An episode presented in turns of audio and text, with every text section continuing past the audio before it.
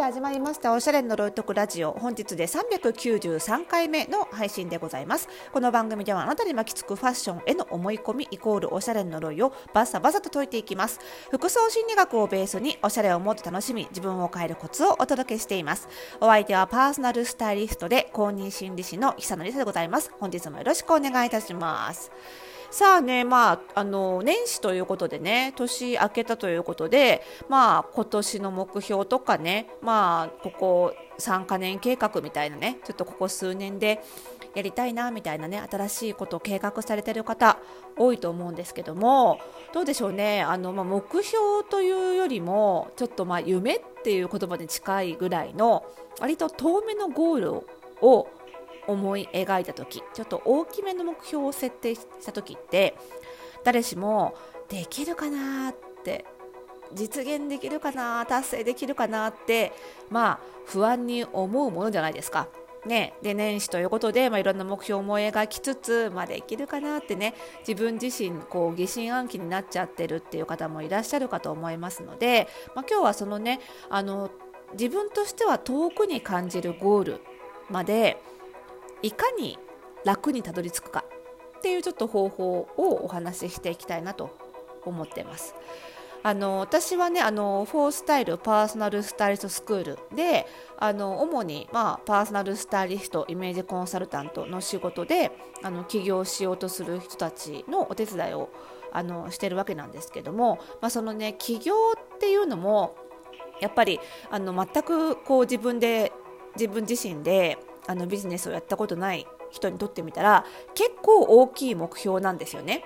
で特に何に一番高いハードルを感じるかというとやっぱりねお客様を集めることなんですよ。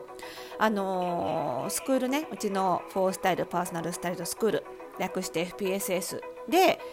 例えばこうコーディネート技術とかあとは似合う服を診断するスキルとかたくさん教えますけどそういったことも皆さん難しさ習得にね難しさとか不安はもちろん感じる方もいらっしゃいますがやっぱりなんだかんだ言って練習すればできるようになるのでそんなにこの不安には皆さん思われないんですよ。大丈夫かなぐらいのはあるけど、まあ、そこまで不安には、まあ、ちゃんと一生懸命やればついていけるだろうっていうふうに思ってくださる方がほとんどなんですけどやっぱり集客ってなるとできるのかなという不安がかなり皆さん大きいようなんですよね。でやっぱりそういう大抵の不安ってねやったことない全くの未経験だから起こるわけですよ。例えばコーディネートの技術とかあの診断技術とかっていうのは、まあ、ある種勉強なので学べばできる覚えるだけのことなので勉強ってこれまで皆さんやってきたこと1回もやったことない人いないと思うんですよ。ね、全員日本には義務教育がありますから全員学んだことはあるわけで、まあ、そういう意味では経験したことがあるわけですよね。なんですけど集客そのお客さんを自力で集めてそのお客様からお金をいただいて何かを提供するっていうのをあの会社勤めしかしたことがないと自分で集めて何か何まで自分っていうっていう経験は本当にゼロじゃないですか。そうするとやっぱり不安になっちゃうということなんですよね。でその不安を前にどうするかなんですけどやっぱり遠いゴールやったことないことの積み重ねの先にある遠いゴールもう全部がやったことないことだからだからこそできるのかなって思っちゃうわけですよね。じゃあどうするか。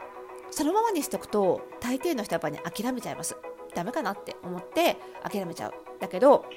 それをねできるだけ細かくスモールステップっていうんですけど細かく細かく分解してゴールを遠い一番の最終地点が、まあ、ラストのゴールだとしたら第1ゴール第2ゴール第3ゴールぐらいな感じでこう10個とか20個とかに分割していくんですよね。でとにかくそのラストのゴールのことは考えずにまずは細かく分解したうちの第1ゴールだけを目標としてやるようにすると結構ね本当にこれ楽に気が付いたらあ最後のゴールのもうあと一歩手前だぐらいにまで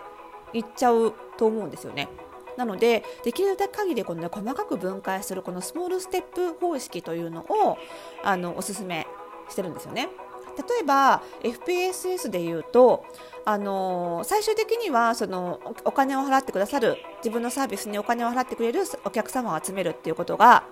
まあ、ゴールじゃないんですけど、まあ、スタートなんですけど実際にはね、まあ、ゴールだとするとその前に、あのー、入門講座っていう一番初めの講座の次のステップ基礎講座で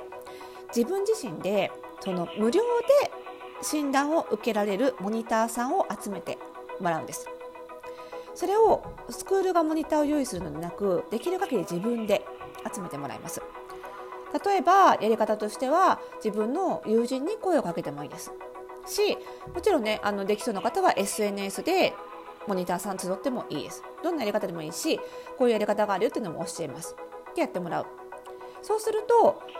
まあ無料なので有料のお客さんもお金を払ってくれるお客さんを集めるよりやっぱり難易度はすごい低いんですよ。だけどそれでも自分のサービスを受けてくれる人がそもそもいるのかどうかっていうところですごく不安なんですよね皆さんは。でも実際に友達に声をかけてみるとあ私自身はちょっとあんまり興味ないけどでも周りに興味がある人いるか聞いてみるねっていうふうに意外にもいろんな人がそういうふうに協力して自分のために動いてくれることに気づけたりとかあと SNS で発信したら意外に自分のフォロワーさんが拡散してくれたりとかいいねをつけてくれたりとかで1人2人ってなんとモニターさんの募集が応募が入るっていうことを経験できるわけですよ。そうするとあ自分の呼びかけで人って集まるんだみたいなことに気づけるしあ周りの人に頼ったら動いてくれるんだっていうことに気づいてたりするわけです。そうするとこの集客のうちのまずこう自分で声をかける発信する手を挙げるっていうことのハードルがぐっと下がるわけですよ。やっぱり何らかの発信をしてリアクションを得られるっていう経験を積めると発信に対するハードルが下がるんですよねそうするとまた次のステップっていうふうに進んでいけるわけですで実は今これちょうどねちょうど今開校中の第12期生がまさにこここの今週実は体験していることで周りにね誰周りに誰にもそのこのスタイリストスクールに通ってることとか目指してることを言ってなかったけれども今回モニターさん集めなきゃいけないから勇気を出して自分の友達とか知り合いに声かけてみたらみんななんか快く聞いてくれてちょっと探してみるねって言ってくれてすごい感動したとかねあとは SNS つぶやいてみたらなんと持ち込みがモニターさん持ち込みが入ったとかやっぱりそういう経験詰めるとあなんかその積み重ねができるかもっていう自信につながっていくんですよね。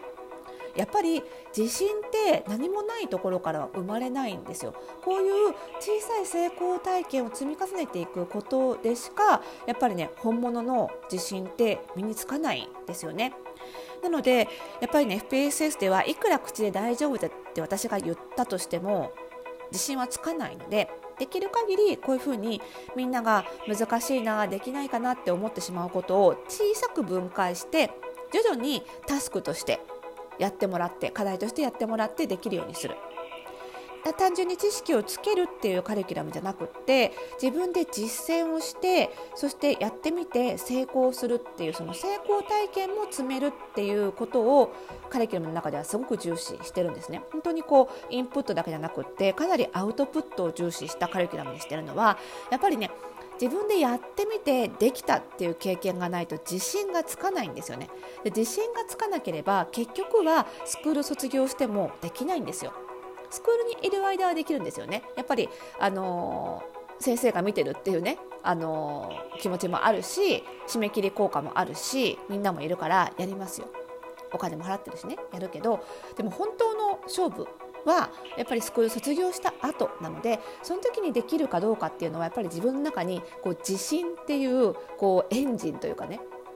ガソリンというかそういうものがあるかどうかそれで自分でこう自給自足してこう進めていけるかどうかっていうところなのでそういうなんかね自信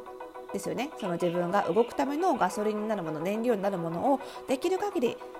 スクールのいる間に貯めておいてもらいたいっていう気持ちでカリキュラムは組んでます。はい、なのでね、あのー、単純にねやっぱりやるのは自分なので企業ってねやるのは自分なのでそのやれる自分になるなれるようなスクールっていうのを目指しています。だから、あのー、今ねちょうど次の第13期募集中でよくねご質問であの本当に周りに起業してる人もいないし自分ができるイメージが湧かないっていうご質問結構いただくんですけど大丈夫です。あのみんなイメージは湧かないと思いますだからこそあのスクールで練習してもらってその成功体験を積んでもらってイメージが湧くところまで持っていくようにあのカリキュラム作っていますのでもうそのまま不安抱えたままでいいのでぜひね入ってみていただきたいなというふうに思ってます。13期ねあの3月開校3月中旬かな？開校なんですけども実はもうねお席半分埋まっちゃいました。あのかえーと、リリースしたのが12月で1ヶ月でお席半分回っちゃったので多分、えーと、締め切りが3月の中旬ぐらいなんですけどあのそこまで多分あの持たないと思う席 あのその前に席埋まっちゃうと思いますのであの気になっている方はねぜひお早めにお申し込みいただければと思います。あとね今あの12期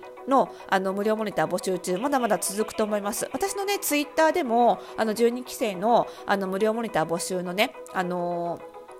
投稿をリツイート。したりして随時ご案内してますので無料でねうちの診断をちょっと受けてみたいなっていう方はあのぜひ私のツイッターフォローして情報をチェックしていただければと思います。あのモニターとはいえねあの診断した結果は全部私がちゃんと添削して正しい結果をきちんとモニターさんに伝わるようにしていますのであの正式診断と何ら変わらずあのクオリティはね保証されていますのでね。もちろんちょっとねあの手間はかかります。あの不慣れなところがあるのでちょっとね手間かけてしまうこともあるかもしれませんが、まあ、その辺は無料料ですから、ね、ぜひご協力いただいてあの無料でねあの診断気になるって方はぜひ受けていただければと思いますのでそちらの情報もどしどしチェックしていただければと思います。ということで、この番組ではまだまだ皆さんからのご質問、お悩みもお待ちしております。ファッションのことでも、心理のことでも結構です。えー、番組概要欄にありますマシュマロからお送りください。そしてこの番組の更新情報は各ポッドキャストサービスでは登録をすると、ラジオトークではフォローすると受け取ることができますので、ぜひぜひ登録、フォローの方よろしくお願いいたします。